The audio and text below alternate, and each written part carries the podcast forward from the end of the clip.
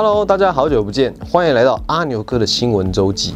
自从五月的疫情爆发以来啊，新闻总是被满满的疫情给占据了。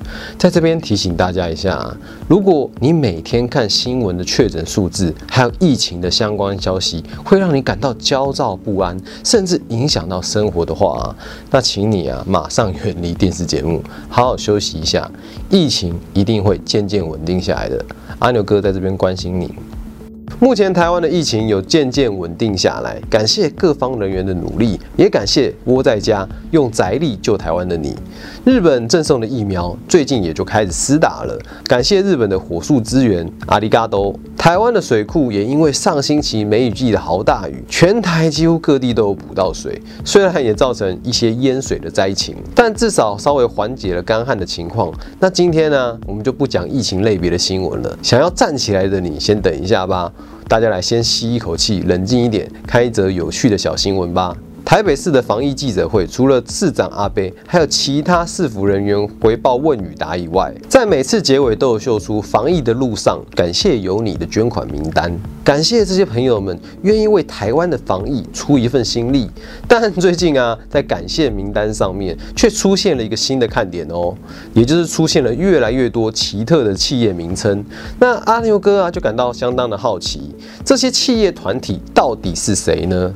经过一番调查。了解以后，我们发现啊，原来啊，只要在捐款身份选择公司行号或是企业团体的话，就可以自由填写企业名称，并公告在记者会的结尾哦。所以啊，有许多日本 Vtuber 的粉丝们，比如 Holy Life。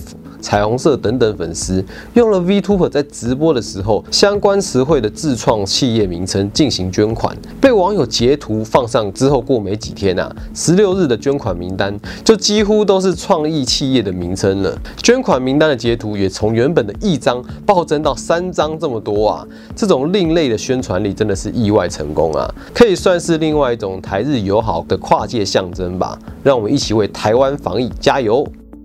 由美国、日本、英国、加拿大、德国、法国、意大利组成的七大工业国集团 G7 的领袖峰会前几天结束了哦。会后也用公报告诉这个世界，这个七大领袖的会议中到底讨论了什么？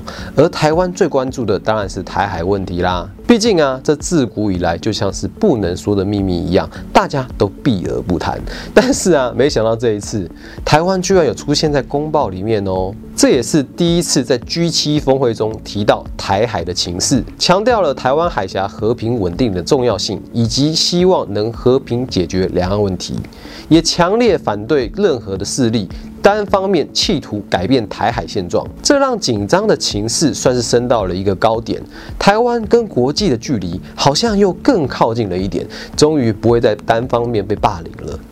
而公报中也提及许多近年来的重大议题，像是希望在二零二二解决全球疫情，G7 领袖们承诺会在一年之内捐赠十亿剂的疫苗，并尽力协助全球经济尽快复苏，表态力挺今年的日本冬奥正常举办，以及呼吁世界卫生组织应该要透明调查，呼吁死这个全球疫情的源头啊！只有知道这个病毒是怎么来的，才能防止它卷土重来。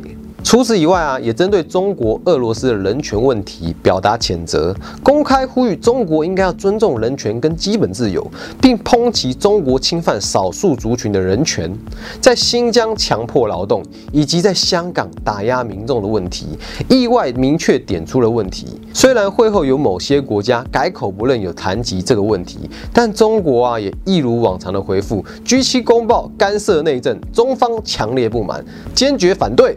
原来啊，回避力点满就是防御的最高境界啊！逃避虽然可耻，但却有用。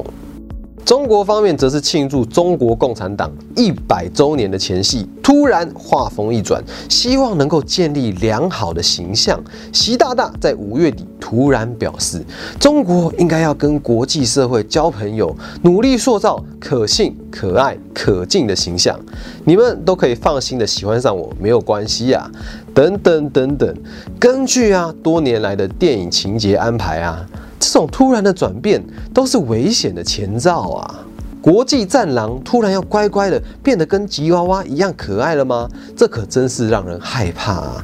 突然的转变让人有点摸不着头绪。但根据美国皮尤研究中心的调查结果显示啊，中国因为身为全球新冠肺炎疫情的起源地，全世界又针对人权议题不断的提出谴责，再加上各种没礼貌的战狼外交，对外形象严重受损，负评一直来一直来。如果啊有 Google 评。评价可以评啊，估计只剩下一星了。这也被认为啊是六四以来评价最糟糕的时刻哦。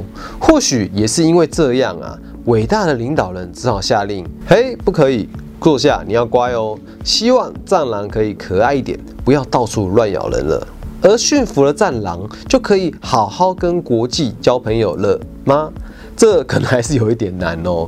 前面提到了，最近全世界大大小小的国际会议中，中国人权的问题一直被拿出来骂。有些国家企业甚至祭出了制裁的方法，在各界纷纷谴责中国人权问题的同时，中国政府怎么可以就这样坐以待毙呢？直接翻桌不演了。中国全国人大会议就在六月十号表决通过了反外国制裁法，名义上是要打击那些扬言制裁的外国。企业反对西方霸权主义，禁止中国境内的企业或是个人，如果你去配合国外进行制裁措施，或是发表声明谴责都不行，直接掏出一张言论管控的红牌，就像之前 H N N 说要拒买新疆棉一样，这种言论就直接犯法，违反可能会面临出境、冻结资产、禁止交易等处罚。B B you out。这等于是拿中国市场跟其他国家比拼，你要制裁我，你知道放弃这一块大饼喽。除了是对各个国家制裁的反击以外，也是运用中国的政治力来威吓境内的企业。乖，听话，果然呢，这样交朋友就是最方便容易的呢，真是高手啊！好了，今天的节目就到这里喽，希望有让你更了解本周发生了哪些事。那我们下次见喽，拜拜。